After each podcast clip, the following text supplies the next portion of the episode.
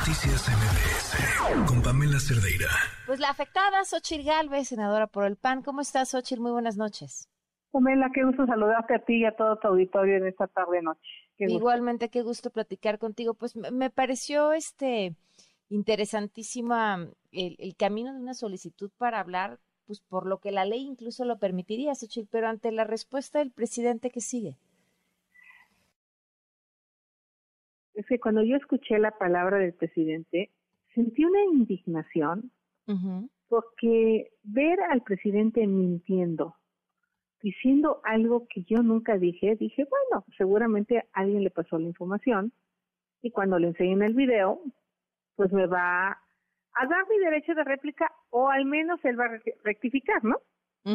Tú esperas que una persona que asegura que no mentir es una de sus máximas, pues debería de reconocer que se equivocó, pensando en que lo había hecho eh, pues, algunos de sus asesores de manera dolosa, porque sacaron totalmente de contexto una declaración que hice en la FIL, donde estábamos hablando de políticas públicas, y yo fui muy clara que los programas sociales eran necesarios, pero que además de eso había que darle competencias laborales a las personas, y yo, mira, en la Miguel Hidalgo tenía adultos mayores desde los 60 años, pero además estaban en pobreza, les ayudaba y certificamos entre todos a ocho mil personas en electricidad, plomería, reparación de refris, aire acondicionado.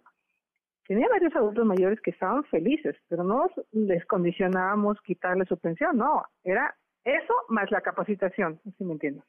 Ambos programas. Eh, y, y, bueno, pues el presidente no quiso rectificar, mm, le solicité el derecho de réplica, y no solo eso, me siguió golpeando, o sea, me dijo, es que trabajaba con Fox. Bueno, él le había enterado que Fox fue el que empezó la pensión universal de adultos mayores a nivel nacional, empezó el Seguro Popular, pero sobre todo se creó el programa de infraestructura para los pueblos indígenas que él desapareció, con el que construimos muchos caminos, electrificamos cientos de comunidades, dos millones de personas se electrificaron en ese periodo. Este, y pues no, arremetió contra mí por el simple hecho de haber trabajado con Fox. No le importó mi trayectoria, yo desde los 10 años, 12 años lucho en mi comunidad por mejoras, por ayudar, por salir de la pobreza. Como empresaria, pues hice muchas cosas con una fundación que por cierto MBS me apoyó a través de Gaby Vargas eh, para estar haciendo colectas de leche para la Taramar. En fin, te puedo contar historias enormes de apoyo social y pues no, no quiso. Y entonces sí voy a ir al amparo porque creo que me asiste la razón y él en lugar de tener una mañanera que tiene que ver con informar, pues es como un programa de radio y de tele porque se transmite en vivo en varios canales, varias cadenas de televisión lo repiten y pues se me está difamando. ¿Tienes estimado cuánto tiempo podría llevar este proceso legal? Fíjate que no tanto porque es un amparo. Si me lo negara el juez, podría ir yo a la, a la revisión. Entonces, el juez sería quien obligaría al presidente, a menos que apelen, que seguro lo van a pelear, que, que tuvieras que, que pudieran darte o que tuvieran que darte este espacio en la mañanera para responder. Ya obtener, porque hay convenciones internacionales y si la Corte aplica el principio pro persona, que hoy es muy importante, van a privilegiar mi derecho humano a que en el mismo lugar donde se me difamó se corrija. Yo estoy segura, de verdad. Creo que nadie lo ha intentado porque o porque le tiene miedo al presidente, cosa que yo no le tengo miedo. Desde muy chica luché contra el cacique de mi pueblo, don Felipe Contreras, y después con los casicazgos de Hidalgo. Entonces, no, no, no conozco el miedo, pero pues sumado al derecho, sí creo que es justo que ya el presidente deje de utilizar la mañanera para difamar, para agredir y que pues simplemente cuando le pides su derecho a que corrija, él decide pues, que vayas a otros espacios, que por cierto no me difamaron, y que ahí solo entran sus cuates una vez que obtuvieras este espacio, eh, ¿de qué forma lo utilizarías?